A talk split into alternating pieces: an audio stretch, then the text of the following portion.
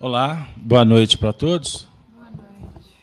Com muita alegria, estamos iniciando mais uma transmissão direto da Casa de Kardec. Abraçando a todos os amigos que nos acompanham no canal Gênesis TV. Nós vamos iniciar a nossa atividade intitulada Evangelho na Casa de Kardec, dando boas-vindas para todos que estão aqui conosco também. Espero que o nosso encontro possa favorecer mais aquele instante do cuidado com a alma.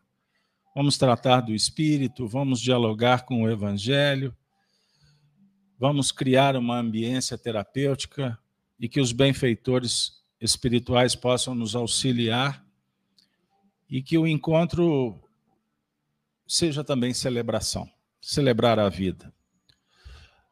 Nós vamos é, iniciar pedindo que o Marcelo, por favor, Marcelo, faça a prece inicial e, na sequência, a gente vamos já direto para os estudos. Sejam todos bem-vindos, repetindo.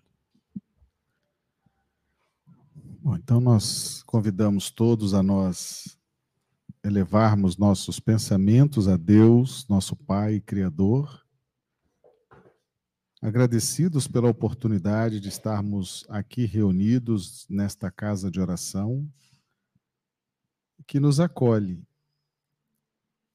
para os trabalhos de iluminação de nossas vidas.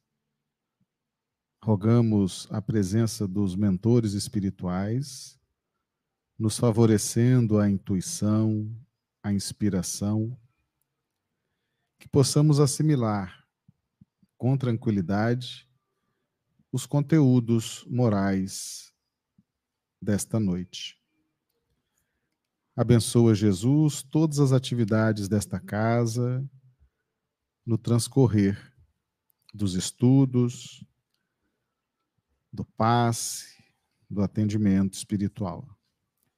Que ao final da jornada de hoje, chegado o momento de interrompê-la, possamos fazê-lo com muita paz em nossos corações. Que assim seja. Que assim seja. Nós vamos, é, então, iniciar a, a jornada de estudo. Hoje temos como tema Perante o Mundo. Nós vamos trabalhar com um texto do nosso benfeitor Emmanuel, que, na verdade, é um comentário que o nosso professor fez é, em torno do capítulo terceiro do Evangelho segundo o Espiritismo, intitulado no, Na casa de, do meu pai há muitas moradas, na casa do pai há muitas moradas, e também é, ele faz um recorte do Evangelho de João no capítulo 14, que, na verdade, foi a base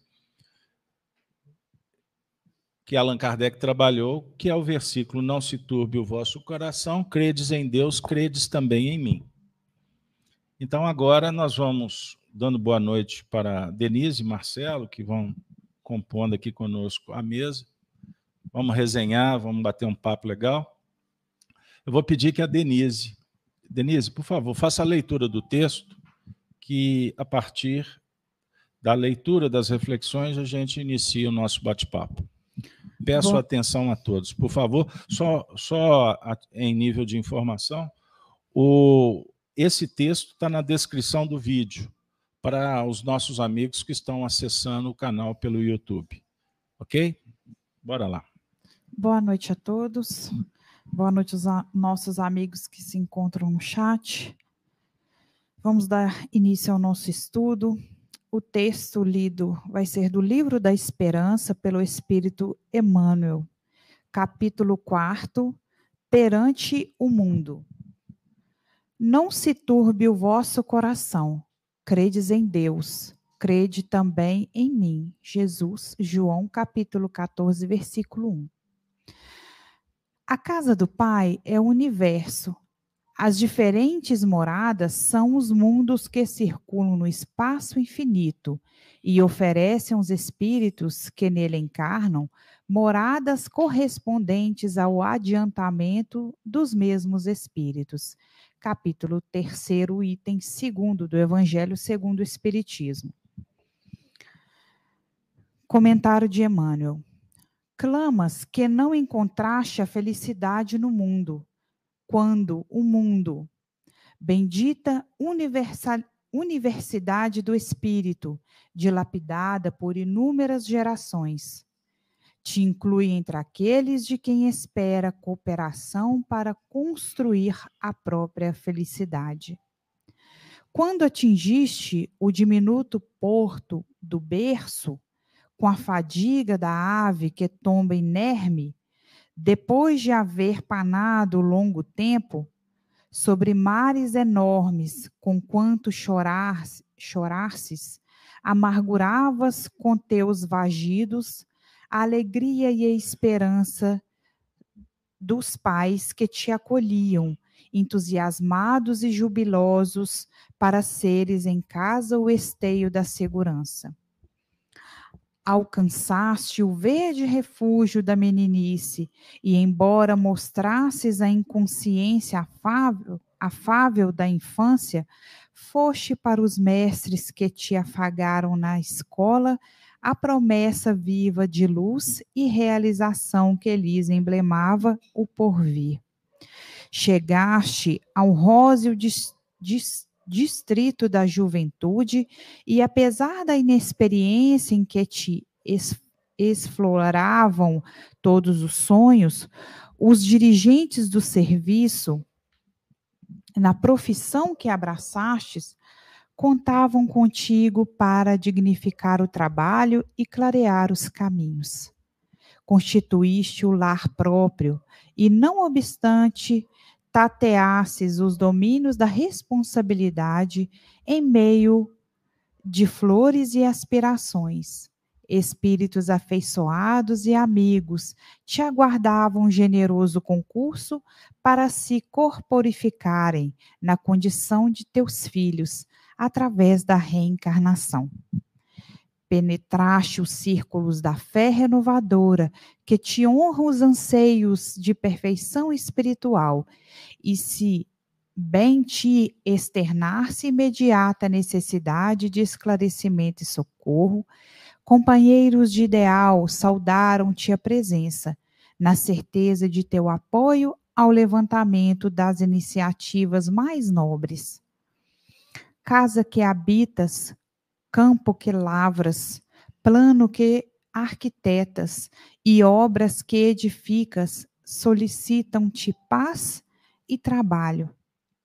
Amigos que te ouvem rogam-te bom ânimo. Doentes te buscam, suspiram por, melhor, suspiram por melhoras. Criaturas que te rodeiam pedem-te amparo e compreensão para que lhes acrescentes a coragem. Coisas que te cercam requisitam-te proteção e entendimento para que se lhes aprimore o dom de servir. Tudo é ansiosa expectativa ao redor de teus passos. Não maldigues a terra que te abençoa. Afirmas que, afirmas que esperas em vão pelo auxílio do mundo. Entretanto, é o mundo que espera confi confiantemente por ti. Que texto maravilhoso.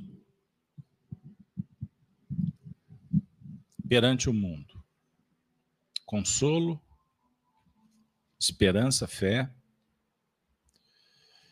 mas ao mesmo tempo uma abertura para entendermos um pouco dos valores, dos objetivos da vida.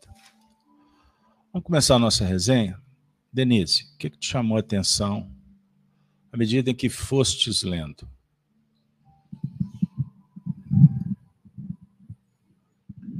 O texto, eh, no meu entender, mostrou como se fosse um, uma cronologia desde o do momento em que chegamos na Terra. E em cada fase da nossa vida, nós somos chamados à realização de algo. começamos pequeninos, amadurecendo e aprendendo, alcançamos a juventude que começa a pedir de nós a vida, né? Responsabilidades.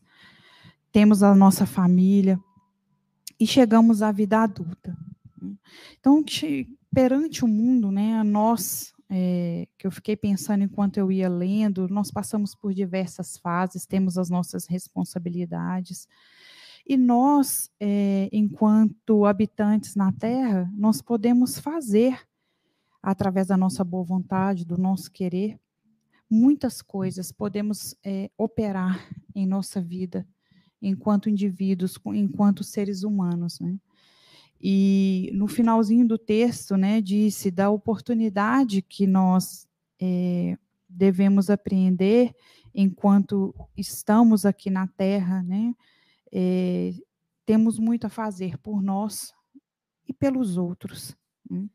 Não maldigues a terra que te abençoa, independente do que estejamos passando, do momento em que estivermos, nós sempre podemos doar algo. Né? O universo, no, no início do texto, né? É, é, a casa do Pai é o universo, né? habitamos a terra e podemos contribuir muito para a nossa melhoria e para a melhoria dos nossos irmãos. Isso ficou bem forte assim para mim, é das fases que nós passamos e o quanto nós podemos contribuir para o nosso crescimento, para o crescimento de onde vivemos e também daqueles que caminham conosco. Marcelo, o texto Kardec, quando trouxe essa fala de Jesus na narrativa de João, não se turbe o vosso coração. Isso aqui é um desafio estoico, né? Estoicismo, a filosofia dos tempos atuais. Ou seja, não estamos mais na hora de ficar só parlando. A humanidade clama por ação. Vivemos o um momento da seleção. Joio e trigo. Isso para nós todos, espíritas, cristãos, está mais do que claro. O Espiritismo fala de um processo de seleção, de transformação individual e coletiva, aonde nós estamos mostrando as nossas caras. Isso é muito importante. Nós temos discutido aqui, nas nossas atividades pelas manhãs, o Evangelho de todos os dias. Vocês estão acompanhando? Vocês sabem do canal Gênesis, Gênesis no Lar? 6h52, levanta cedo, hein? Quatro horas da manhã nós já estamos preparando o material, torcendo para vocês acordarem. Mas vamos embora. Então, assim, é, em todos os departamentos da sociedade, nós chegamos na hora em que, inevitavelmente, estamos demonstrando quem somos. Pelo menos sob o ponto de vista transitório, né? dessa personalidade que ainda se movimenta nos planos egóicos. O interesse pessoal. E com o individualismo, esse materialismo que dilapida, que rompe, que destrói, que revoluciona, as almas estão sofrendo. Sempre, sempre houve sofrimento, crises, conflitos. Mas agora massificou. Massificou.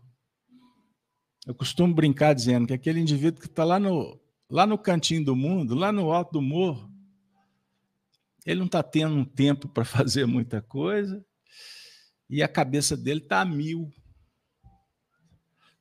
70 mil pensamentos por dia. Hoje a gente já começa a imaginar. 70 mil pensamentos. Isso é em média. Porque espíritos mais evoluídos bate 100. Espírito mais atrasado, menos. Ok. Mas, ou seja, tudo muito rápido. E uma necessidade de progresso muito séria. A questão é que o mundo prega que temos que ter know-how, mas não tem know-how. É uma incompetência generalizada em todos os setores. Agora, quando entramos no campo moral, piora. Por isso, depressão, angústia, ansiedades, obsessões e etc. O campeonato de quem fala mais, quem sabe tudo. Disputa que começa no líquido amniótico, né? Os gêmeos já estão disputando de quem que é o mouse. Desperta pai e mãe disputando. Aonde que vai dar isso? Não vai dar bom. Não vai dar coisa boa. Individualismo. Falta de capacidade de olhar nos olhos e conviver. Fica na tela. Escravo. Levanta de madrugada com o celular na mão. Hoje no Evangelho eu falei. Desliga isso aí, senta na beirada do rio, fica ali meia hora, olha para o céu, a plantinha que está na sua casa. Porque, de uma certa forma, nós vamos tentar ou ter a oportunidade de refletir um pouco sobre os próprios sentimentos. O porquê das coisas, o que, você está fazendo, qual é a finalidade da existência. Então, nosso papel hoje, na casa de Kardec e Amélie Boudet,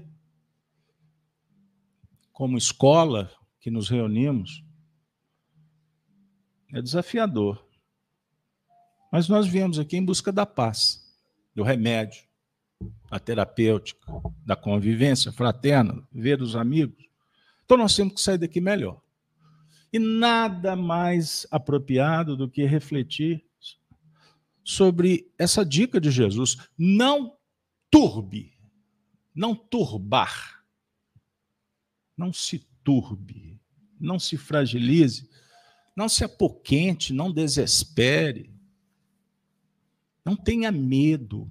O mundo quer que vocês tenham medo, que vocês sejam dependentes do sistema. Não tenha medo porque tudo isso aqui passa. Isso aqui é transitório. O mal não perdura. O mal tem prazo de validade. Esse sistema materialista ele tem prazo de, de validade. É por isso que ele está com as suas bravatas, querendo poder, ambição, ganância. Mas isso tem prazo de validade. Não se turbe o coração não fragilize. Não tenha medo. Ninguém vai te matar. Você é eterno. Dinheiro resolve. Se é com pouco, resolve. Você não sobreviveu até hoje? Desculpa, eu queria logo passar para você, porque o texto, eu queria que, pedir que você comente, porque o Emmanuel está falando assim: clamas que não encontrastes a felicidade no mundo. Olha que interessante. Enquanto o mundo é uma bendita universidade do Espírito. Então, nós temos tudo o que precisamos. E muitas coisas que não merecemos. Pense nisso, porque Deus é misericórdia. Aí, Marcelo, o Emmanuel fala do diminuto porto do berço, o refúgio da meninice, Olha aqui, o róseo distrito da juventude, o lar próprio, aspirações, crescimento. Nós temos tudo, Marcelo. Temos ou não, Marcelo? É, é verdade. O... Não nos falta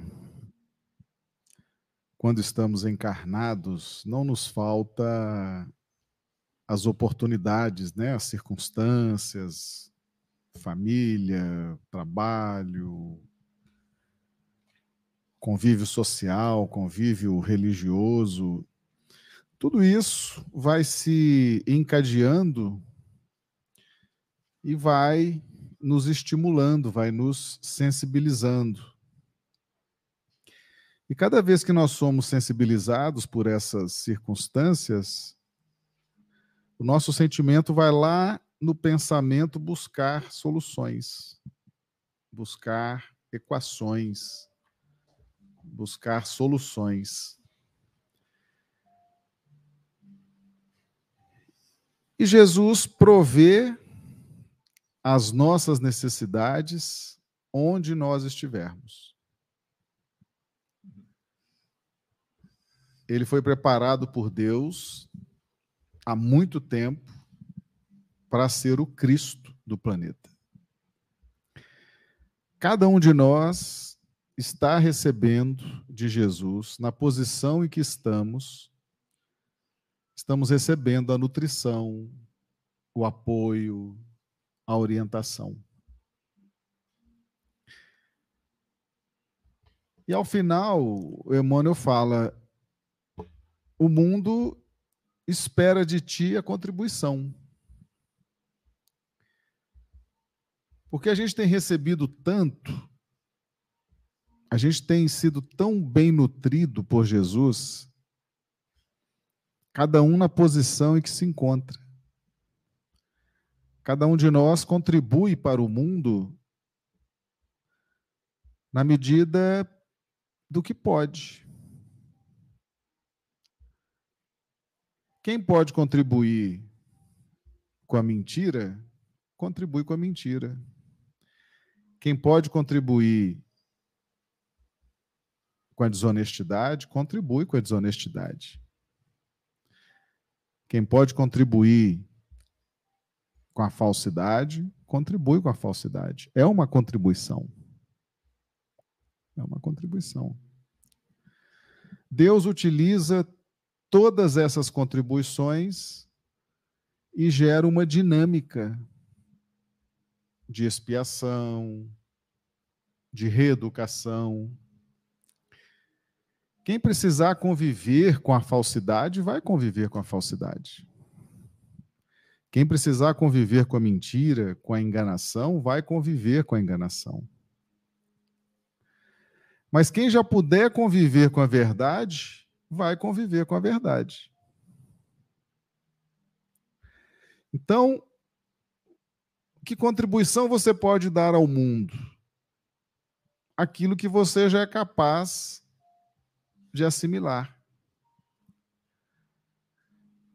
Você assimila a mentira, a, a, a falsidade, então você vai contribuir com isso. E muita gente vai comprar a sua ideia, né? Mas se você já pode contribuir com a verdade, com a direção, com a orientação, muita gente vai comprar isso também. E talvez isso seja o que os mentirosos estão esperando, porque eles também querem ser felizes.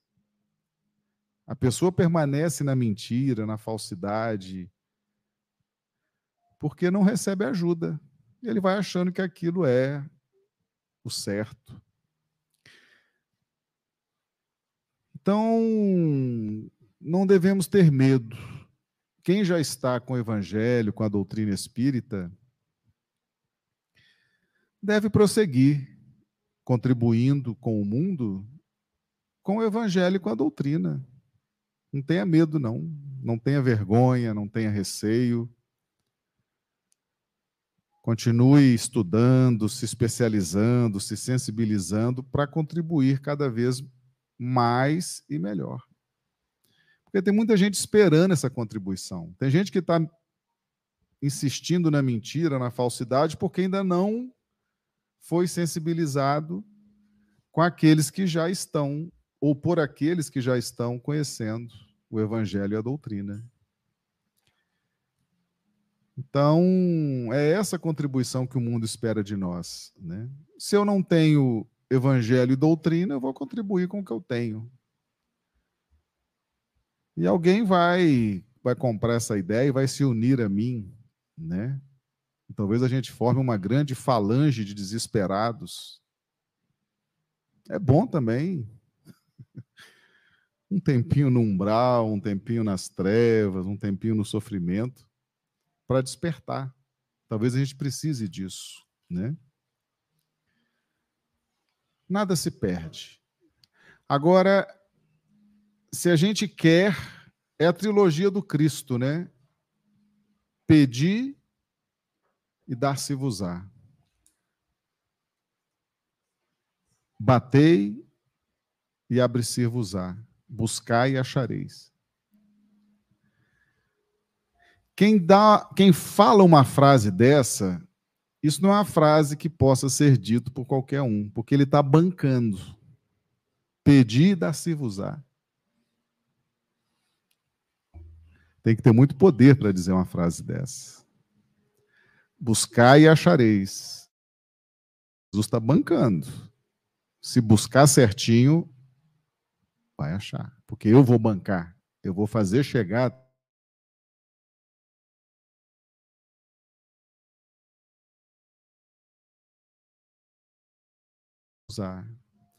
Então, essa frase só poderia ser dita por Jesus mesmo, que é o governador espiritual do planeta Senhor de todo o poder sobre o céu e a terra, aquele que faz dos recursos espirituais e materiais, faz as circunstâncias que nos sensibilizam e nos estimulam à evolução.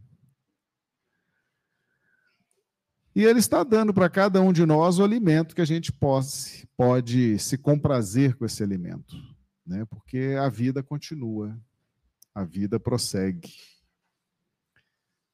É uma questão de discernir o bem do mal. É a grande encruzilhada que nós nos encontramos, né? Discernir o bem do mal. E o Evangelho e a doutrina trazem as equações, trazem o caminho, trazem a orientação. É uma questão da gente focar, pesquisar, buscar. E de repente tudo vai, vai acontecendo. Né? Existe um, um automatismo nisso. Pedida se vos á. Buscai e achareis, batei e abri-se-vos-á. E isso é, isso é uma lei. Jesus está revelando uma lei. Então, que a gente possa contribuir com o mundo, a gente a está contribuindo com o mundo com muita mentira ainda. Mas não é porque que a gente seja más pessoas, não, porque a gente é mentiroso. A gente está com essa dificuldade ainda, a gente não, não entende. Então, a gente tem que contribuir com o que a gente tem. Como a gente não tem nada, então a gente contribui com nada. Mas está contribuindo. Só que a gente precisa sair desse vazio. Não dá para ficar contribuindo com o mundo, contribuindo com, com nada. Dá para a gente contribuir com mais. A gente está tendo essa oportunidade, né? O professor Emmanuel faz toda a sequência das oportunidades que tivemos de crescimento, de aprendizado, de evolução. A gente evolui aqui no mundo mesmo, é na família, na escola. E aí vamos contribuir de acordo com todas as oportunidades que tivemos. É uma, é uma passagem, é uma, é uma mensagem de alto valor filosófico, para a gente pensar realmente. Porque a gente, vai, a gente vai ser chamado a contribuir o tempo inteiro. E às vezes a gente é chamado para contribuir e na hora de contribuir não sai nada. Aí você fala assim, rapaz, não saiu nada. Nada que prestasse, nada que fosse bom. Mas contribuir com nada. Dei a minha contribuição, né? Agora, é, é, são Francisco já falava, é dando que se recebe, né? Na medida em que eu contribuo com nada, o que, que a vida vai me trazer? Nada. É instigante isso, né? É isso, Beto. Denise, nós estávamos aqui refletindo, a gente trazer de novo. Amigos que te ouvem rogam-te bônimo. Doentes te buscam, suspiram. Doentes que te buscam, suspiram por melhoras. Criaturas que te rodeiam pedem-te amparo e compreensão. Coisas que te cercam requisitam-te proteção. Tudo é ansiosa expectativa ao redor dos teus passos. Mas, Denise, eu vim aqui para resolver meus problemas. Eu estou com dúvida, eu estou com medo, eu estou com depressão, eu estou doente. As coisas não andam bem lá em casa e eu chego aqui na casa espírita e os espíritos estão me dizendo que, que eu tenho que fazer alguma coisa, mas eu vim aqui para buscar. Então, como é que você sai dessa? Apertou, né? É... Eu parto do princípio que, é, auxiliando o outro, nos colocando à disposição, nós também estamos ajudando a nós mesmos. E o outro é o nosso espelho, muitas vezes chegam as circunstâncias, as pessoas, as situações certinhas para trabalhar em nós aquilo que a gente está buscando. Então, nada é por acaso. Né? Então, se nós estamos com medo, se nós queremos curar as nossas dores, vai ser através do auxílio que a gente a gente, eu falo assim, que né, a gente fala assim, ah, estou ajudando o outro, mas na verdade a gente está se ajudando, né? Aquela oportunidade é que está sendo trazida para nós, para nós nos curarmos, para nós aprendermos, amadurecermos. Claro, é, no mundo nós vivemos numa comunhão, né? Nós, nós, quando encarnamos na Terra, nós não temos, chegamos aqui com um projeto, ah, vou resolver minha questão, vou caminhar só. Não nós temos fragilidades, nós temos problemas, assim como o nosso irmão também. Então, nós ajudamos uns aos outros, né? E, como eu disse, nada é por acaso. O que chega para nós é exatamente aquilo que a gente necessita para a nossa melhora, para o nosso desenvolvimento. Né? E a gente se, como o Marcelo disse, né, da questão das oportunidades. Então, quando a gente deseja, a gente bate a porta, tudo vai chegar para a gente no momento certo. E às vezes é através do outro que chega aparentemente com um problema, é que nós vamos aprender, vamos nos curar. E, e, e nessa, nessa troca né, permanente que nós temos, né, é, eu falo que eu estou aqui, eu estou ao lado de pessoas, né, Beto, Marcelo, com conhecimento enorme, né? O tanto que eu aprendo, o tanto que eu melhoro estar junto com vocês, né? E vice-versa. Então é assim, é, é enquanto eu estou buscando algo para a minha melhora, o outro também chega e nessa comunhão vamos ajudando uns aos outros. Muito bem. É, eu coloquei aqui no, na tela para o pessoal ver, eu vou ler para vocês. A Helena, a Helena, nossa querida Heleninha, ela escreveu assim: Viemos para o mundo, estamos nele, mas o mundo que eu, que eu almejo, ou o mundo almejado, na verdade nós estamos é construindo. Dia a dia, tijolo por tijolo. É trabalho, é movimento. É, eu fico muito feliz quando eu vejo essas manifestações, Aí a Jaque, né, ela está dizendo: quando nós vamos em auxílio do outro, o nosso problema parece menor. Jaqueline, eu posso até arriscar dizendo que você nem se lembra do seu problema. Vocês já fizeram visita? já, as atividades na Casa Espírita, né, dona Mirtes? Dona Mirtes. Dona Mirtes, vem cá. Faz favor. Faz favor, dona Mirtes. Por favor. Pessoal, só um pouquinho. Corre, dona Mirtes. Maratona, venha rápido, venha rápido. Só cuidado aí para não tropeçar na fiação. Fica aqui do meu lado, dona Mirtes. A dona Mirtz é, acompanhou o Gênesis no lar hoje e a gente contou a história de uma xícara. Né? Eu peguei, eu estava tomando um café, né, porque eu também sou né, de carne e osso. Eu faço a live, mas eu tomo café também. Eu sou de Deus, né? O cafezinho vai bem, sem açúcar. Aí, na medida que eu estava falando, eu olhei para a xícara e na hora me deu vontade de falar que a xícara ela, é, ela tem seu valor. Filosofia, nós somos convidados a valorizar os bens, as propriedades, as pessoas, as coisas. Tudo tem seu valor. Então, uma xícara, esse micro... sem o microfone, como não é possível? O computador, como é que eu vou dialogar com as pessoas? Mas sem a casa espírita, nós não estaríamos aqui. Ah, mas é parede. Não, tem valor. Alguém construiu. Teve investimento, teve dinheiro, teve sonhos. É?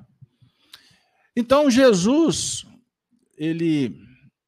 Hoje eu, eu falei isso para um jovem, que ele fez uma, uma coisinha errada. Ah, mas não tem problema. Tem problema, sim.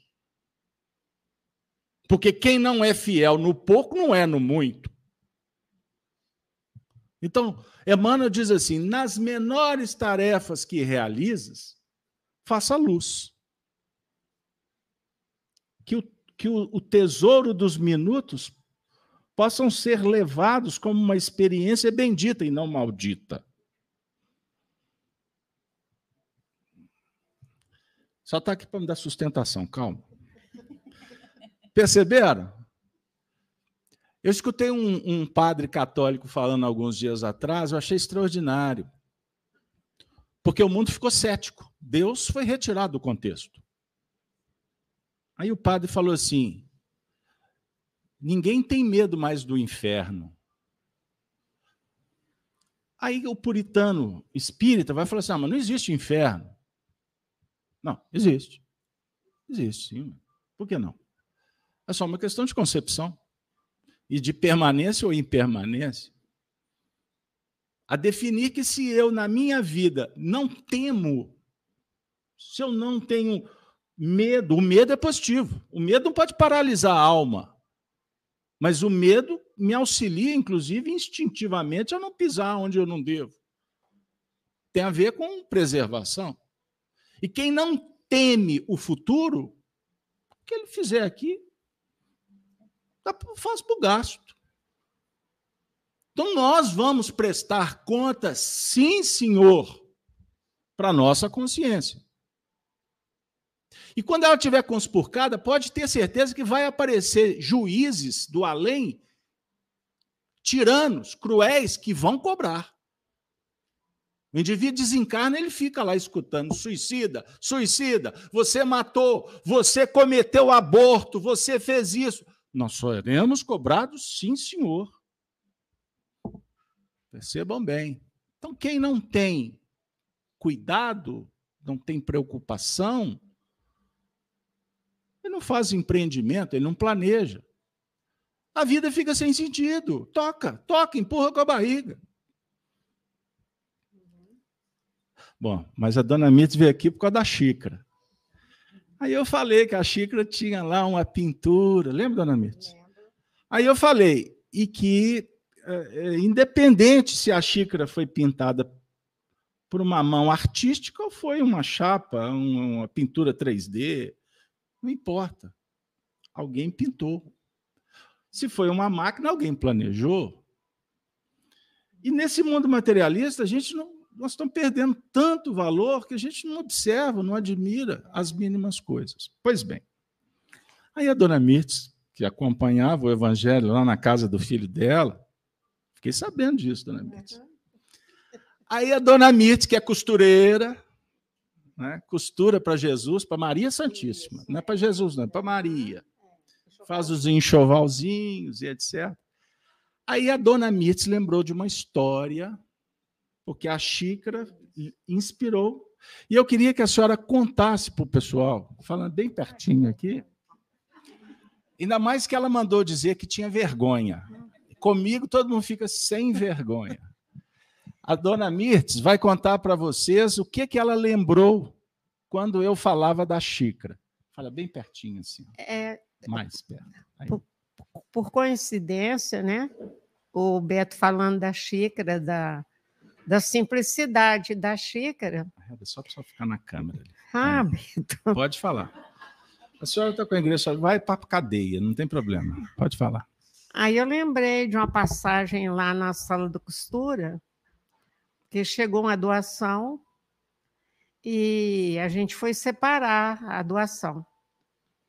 E dentre os retalhos, tinha vindo uma peça e o pessoal não deu muita importância para a peça. E era uma colcha de retalho que alguém desfez, mas foi muito útil para nós lá na casa, né? Para fazer os cobertorzinhos dos bebês.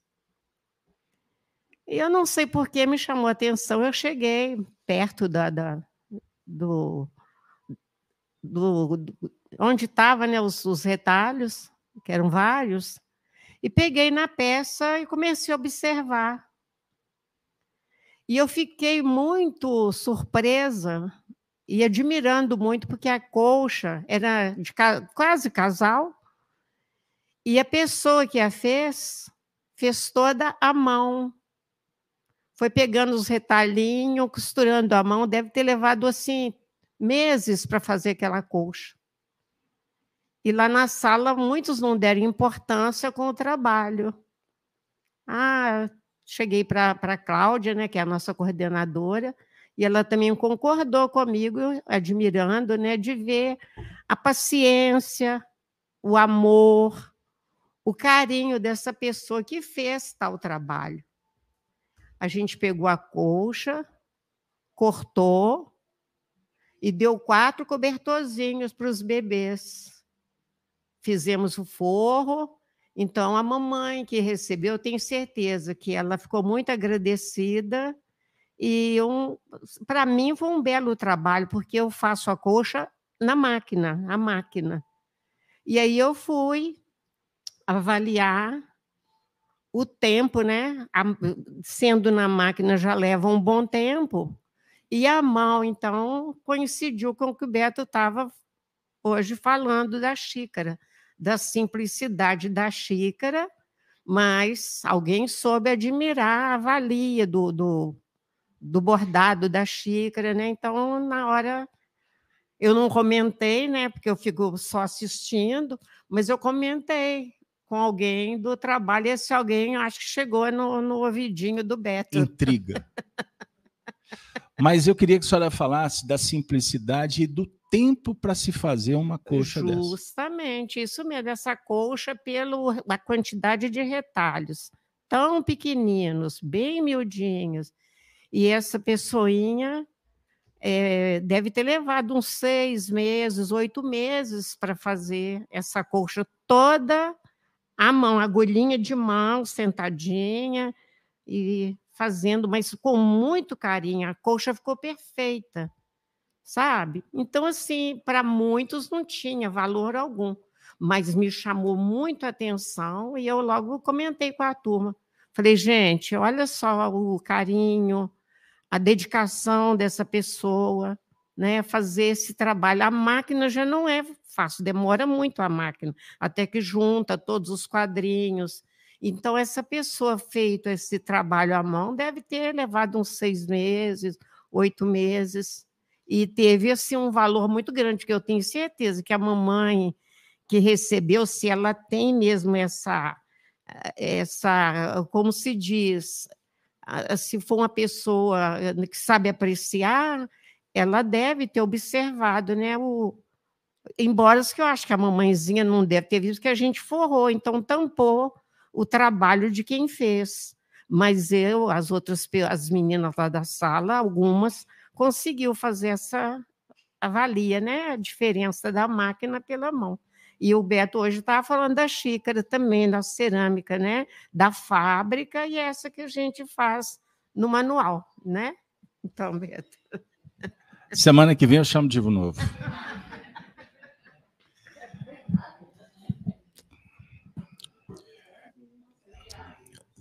Foi colocado aqui no chat um comentário, eu não vou colocar em tela, para preservar a pessoa. Ela disse assim: mas e uma vida só de sofrimento?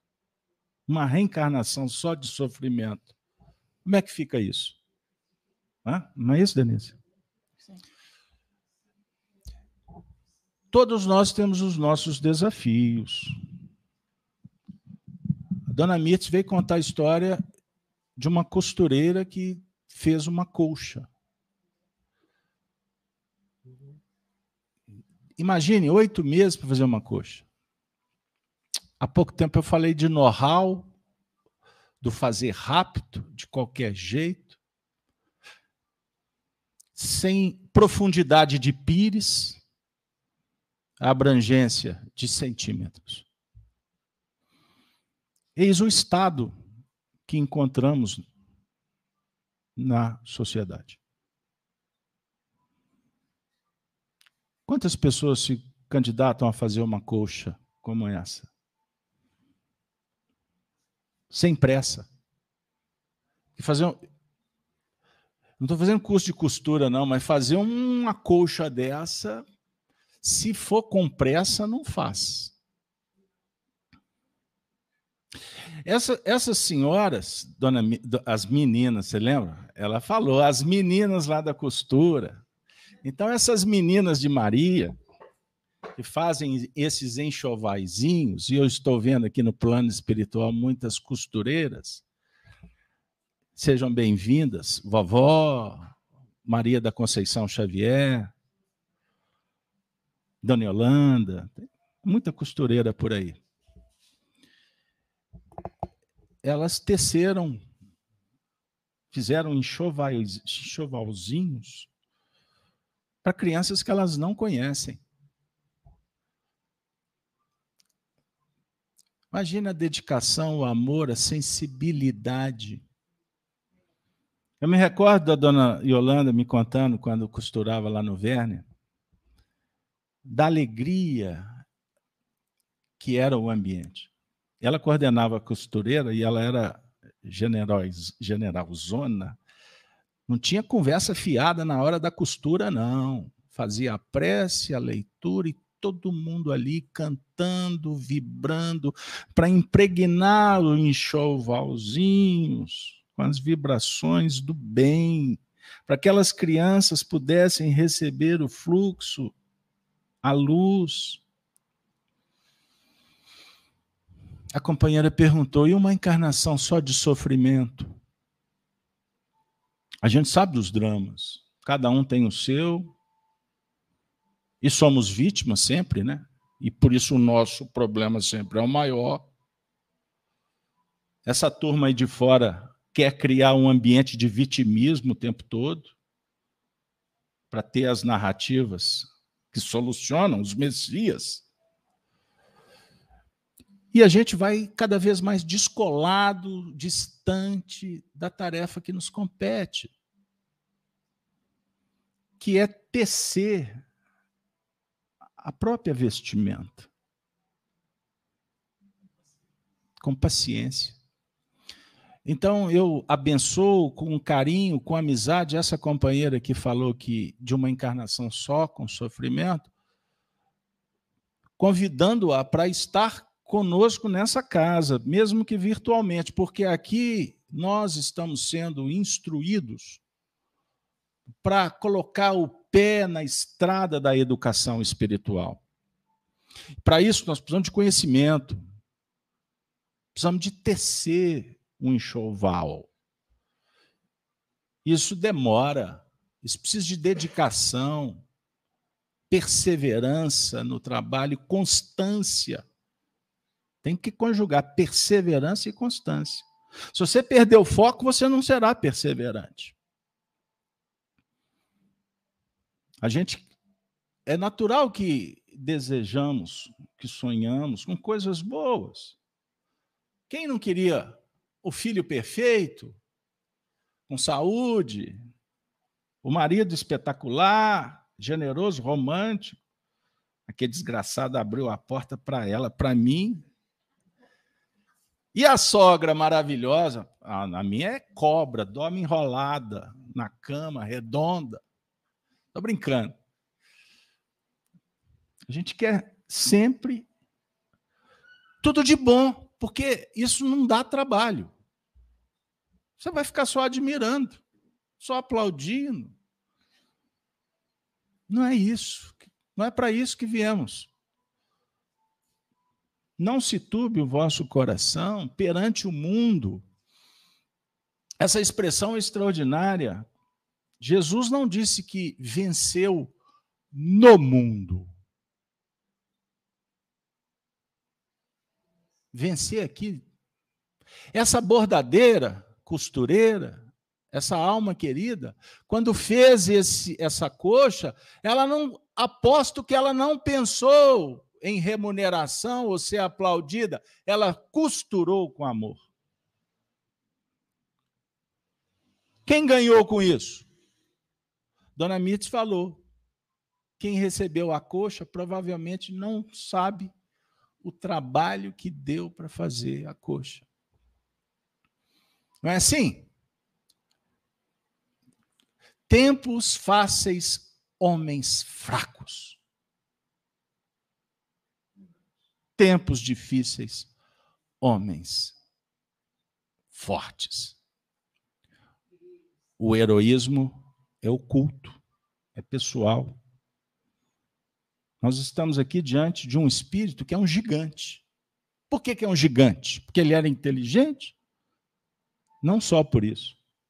Ele é medido pelo tamanho da generosidade ofertada para a humanidade. Quem ganhou com isso? Principalmente ele. Porque quem borda é quem ganha. E afirma Emmanuel, e Meimei repete, que ninguém, ninguém, ninguém dá do que tem. Ninguém dá o que tem. Não é possível você dar experiência, inteligência. Não é possível você dar sentimento, porque isso é seu. Mas quando você dá, você adquire. Quando você faz, é que você ganha. Por isso, quem sou eu para ter a pretensão de responder à companheira que está falando de uma encarnação de sofrimento?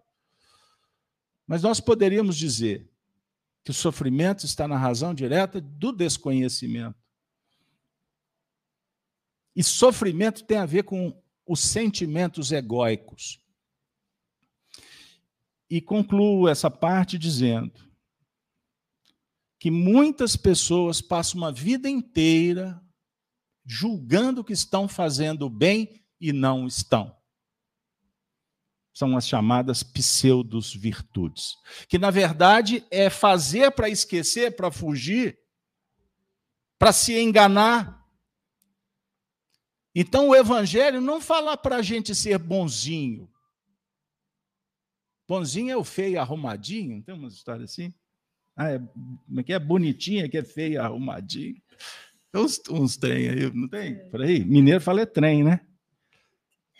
Você não está sendo chamado para ser bonzinho. Você está sendo convidado para ser um homem bom, justo, verdadeiro. Você não está sendo chamado para ser integrante de um grupo, fazer parte de um clã. Porque quem pensa assim vive a regra da comuna e esquece da lei que é principal. O que é a regra da comuna? Daquela comunidade. Aí eu me ajusto, cumpro ali as obrigações, mais ou menos. Daqui a pouco eu estou transferindo o que eu tenho que fazer para o outro. Aí eu faço o básico e que a sociedade resolva o resto. Isso é negociar atitude.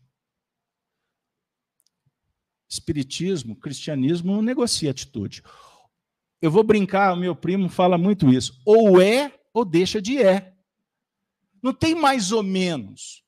Ou é certo ou é errado. Ponto. Porque senão, daqui a pouco, eu estou. Em nome de chegar no bem, eu negocio o vício, o problema aqui. Eu finjo que não vejo, está tudo bem socialmente. Aí eu não teço. Eu não vou bordar a coxa. Marcelo, palavras finais. Graças a Deus, caindo uma chuva maravilhosa em Belo Horizonte. Há quanto tempo não chove, hein? Meia hora, né? Bora lá, Marcelo. É, essa questão muito importante, né? A, a, a questão do sofrimento, né? O sofrimento ele é a expressão tá do nosso poder. O poder de pensar e o poder de decidir e o poder de fazer.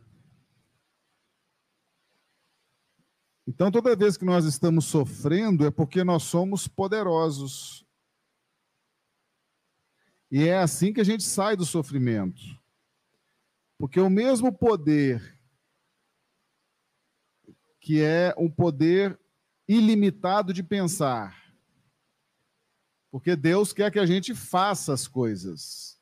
Mas para que a gente faça, Ele nos deu um poder ilimitado de pensar antes. Então a gente pensa para depois fazer. E isso é uma expressão de poder absoluto. Você pode pensar o que você quiser, na hora que você quiser, do jeito que você quiser. Isso é o poder absoluto, ilimitado que você tem. E por que que você tem esse poder absoluto e ilimitado? Porque Deus criou o céu e a terra. Deus criou a mente e criou o fazer. E Deus quer que a gente faça. Mas para a gente fazer, antes nós temos que pensar. E a gente pensa e faz. É um exercício de poder. E faz errado. E vem o sofrimento. Então, o sofrimento está nos dizendo do nosso poder. O mesmo poder que eu tive de me lançar na correção do sofrimento, eu tenho o poder agora de sair do sofrimento.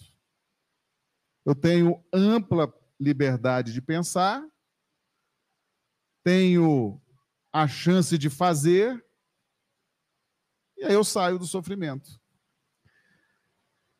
Então, todas as pessoas que chegam para mim e falam: Eu estou sofrido, eu estou sofrida, eu estou padecendo. Eu falo: Poderoso, hein? Poderosa, hein? Que bom.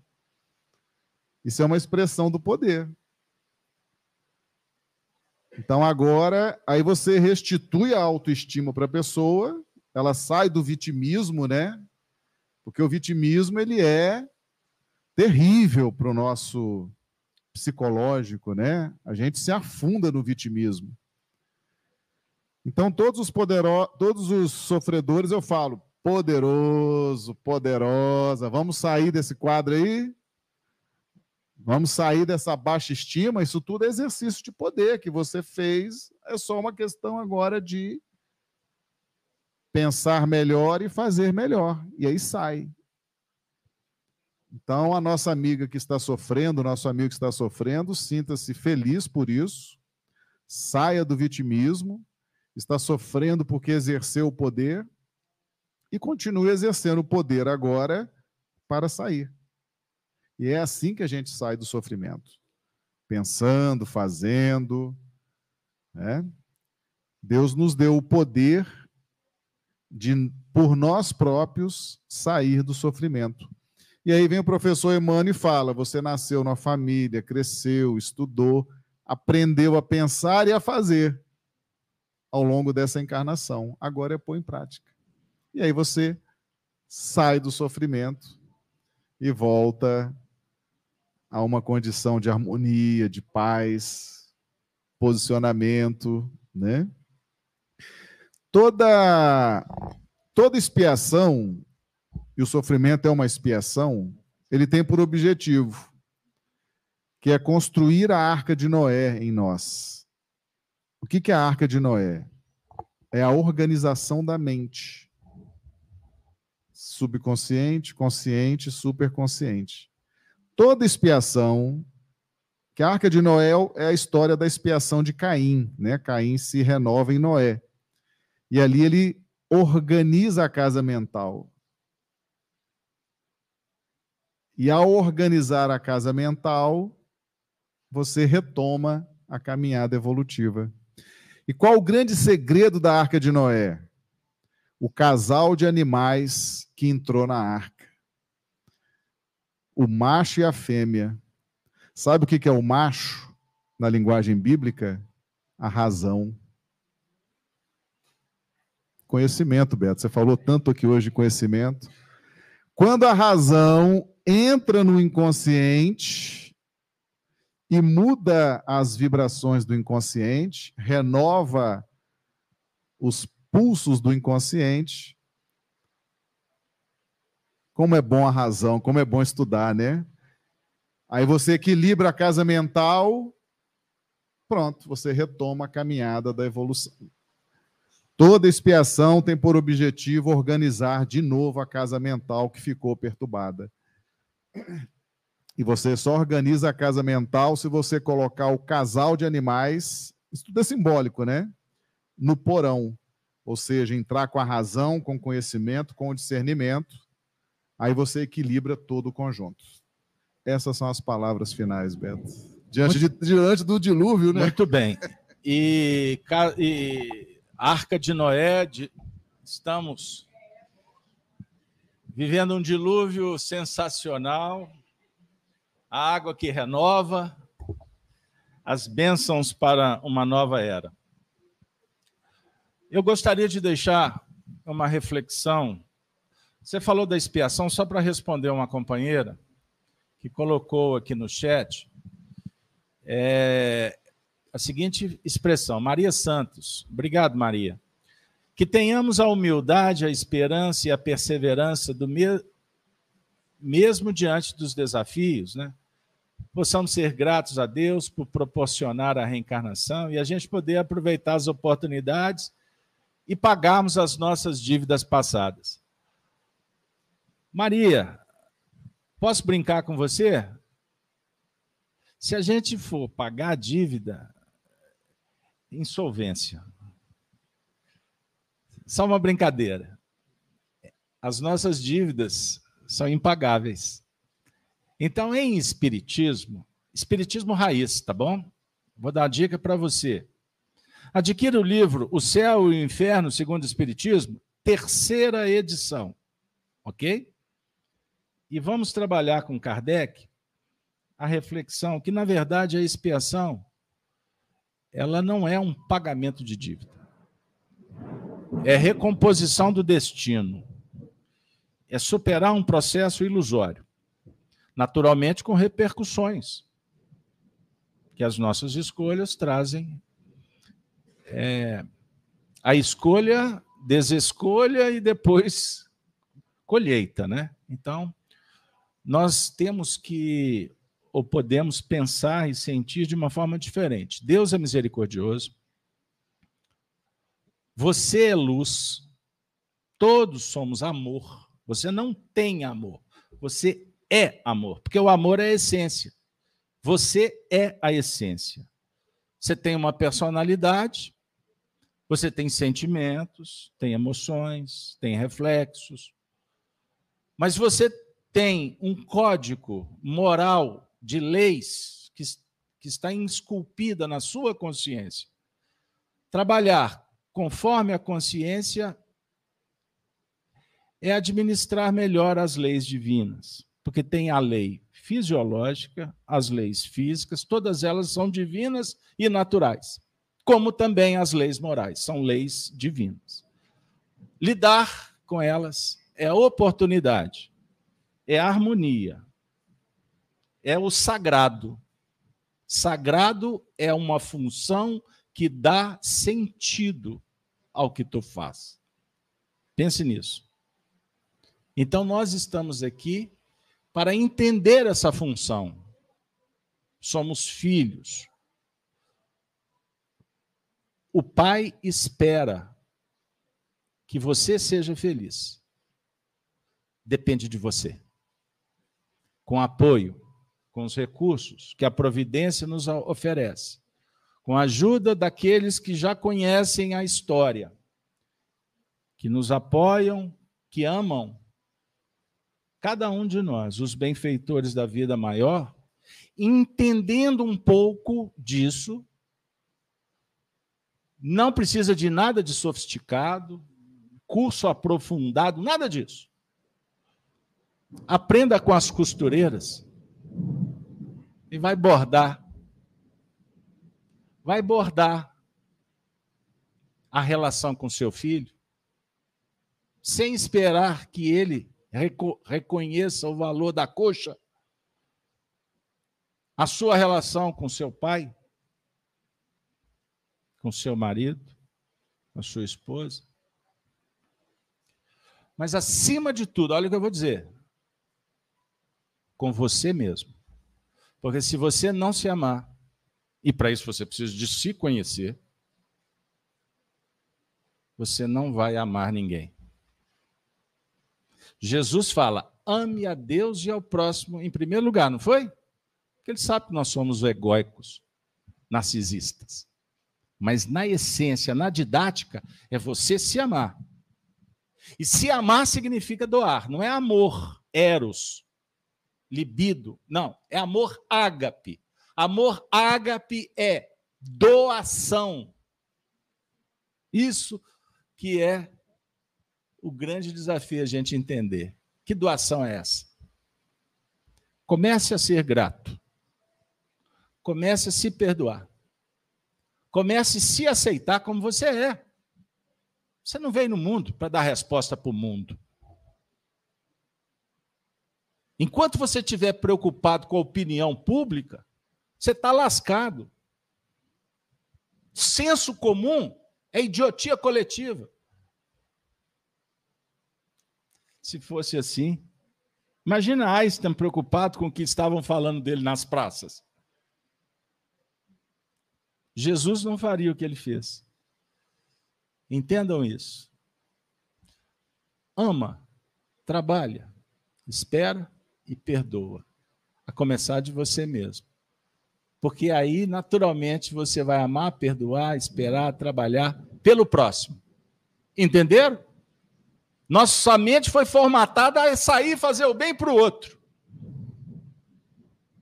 E tem muita gente que passou encarnações inteiras assim e hoje está desencarnando pessimamente dentro de casa. A mensagem final, anota aí para vocês estudarem em casa. Sermão profético, Lucas capítulo 21, eu vou citar só o versículo 21. Então, os que estiverem na Judéia, fujam para os montes. Os que estiverem no meio da cidade, saiam. E os que nos campos se encontrarem, não entrem mais na cidade. A definir que vivemos o tempo apocalíptico. As nossas escolhas, eu vou usar uma linguagem figurada. No texto do Apocalipse diz assim: os filhos do Altíssimo serão reconhecidos pela marca da cruz. E os filhos do dragão, da besta, pelo número da própria besta. Os que estiverem com as marcas do Cristo que a marca do testemunho do amor serão abençoados pelo Altíssimo. E os que não responderão pelas próprias escolhas. Se a travessia está difícil, nessa chuva torrencial que cai sobre a humanidade, não se esqueçam. Todos temos uma missão que nos foi confiada e um dia prestaremos conta. Não acredite na cultura de massa do entretenimento e brinquem por aí. Chegou a hora de se posicionar. O certo, o bem, a luz, a fraternidade e a paz sejam o nosso território sagrado de ação. Os que não, tenhamos misericórdia, abençoemos, mas cuidado, não olhe para trás, porque você não tem controle sobre a decisão dos outros. E se estamos bifurcando na sociedade, siga o seu caminho, porque se olharmos para trás, poderemos, como na passagem bíblica, nos tornarmos estátua de sal. Porque não temos domínio, poder sobre as decisões dos semelhantes. E como aconteceu um dia no mundo, que aqui na Terra, divulgado como capela, está acontecendo no planeta. Milhões de espíritos já começam a ser retirados para mundos inferiores. E muitos estão chegando para promover a renovação da humanidade. Portanto, não sofram com o relógio do, do mundo, dos homens. Tenham atenção ao relógio divino. E termino parafraseando uma frase muito conhecida no, pela, na música, na cultura brasileira. Quem sabe, faz a hora. A Denise agora vai fazer a prece final. Eu agradeço de coração, Marcelo, a própria Denise, em nome da coordenação. Agradeço a presença de todos, vocês que estão com tanto carinho conosco, os amigos que estão no chat, muito obrigado. Venham, integrem, participem conosco. A família kardeciana sempre irá abençoar, acolher a todos os filhos do Calvário de Jesus, que necessitam de arrimo, consolo, esperança e orientação.